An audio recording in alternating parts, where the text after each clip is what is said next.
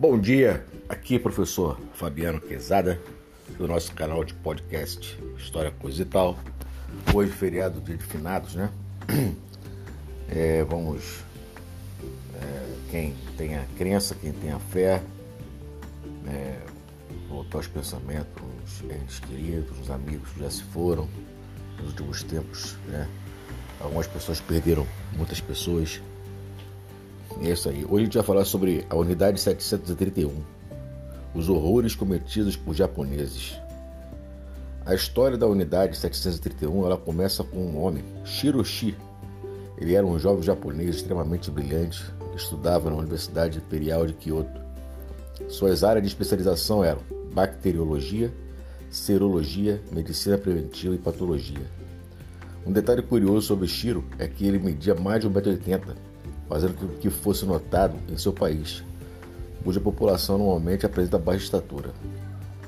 Shiro se destacou em seus estudos e logo foi chamado para ajudar no tratamento de uma doença que estava matando centenas de soldados. Ele descobriu que o problema estava na água contaminada e pôde demonstrar uma solução na frente do próprio imperador do Japão. Após a ocupação da Manchúria, o Japão encontrou um lugar perfeito para criar uma unidade para pesquisar os efeitos da guerra biológica e química e como usá-los de forma eficaz contra os seus inimigos. O comando da unidade 731 foi dado a Shiro Ishii, que no local foram realizados experimentos humanos durante a Segunda Guerra Sino-Japonesa e a Segunda Guerra Mundial. Ao menos 12 mil homens, mulheres e crianças foram assassinados durante os testes. Em sua maioria eram chineses que foram capturados ou pessoas que buscavam um emprego e foram enganadas. No local foram criadas bactérias suficientes para matar toda a população do mundo várias vezes. Pessoas infectadas eram colocadas como prisioneiros saudáveis, com prisioneiros saudáveis, para ver como a doença se espalharia. Alguns eram infectados com diferentes doenças, como sífilis e gonorreia, para que se pudesse estudar os sintomas e o tratamento. Vivissecções eram realizadas porque se pensava que o processo de decomposição afetaria os resultados. Homens, mulheres, crianças e bebês estavam sujeitos a esse tipo de procedimento. Até as grávidas passavam por vivissecções. Muitas delas haviam engravidado dos próprios médicos. Nos que ficavam doentes eram realizadas cirurgias invasivas para remover os órgãos afetados para análise. Membros eram amputados dos prisioneiros para que os cientistas estudassem a perda de sangue.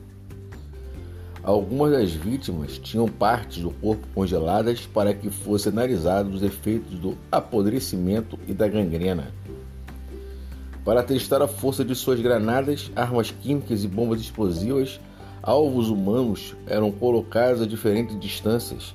Depois da explosão, eles conferiam os danos causados a cada uma das vítimas. Lança-chamas também foram experimentados nos prisioneiros. Eles penduravam pessoas de cabeça para baixo para ver em quanto tempo elas morriam. Urina de cavalo foi injetada nos rins das cobaias. Muitos foram expostos a doses letais de radiação.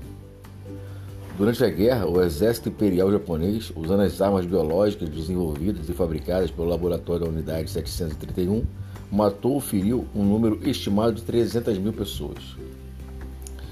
E o que aconteceu com a unidade? Apesar de toda a brutalidade dos membros da Unidade 731, ninguém jamais foi punido.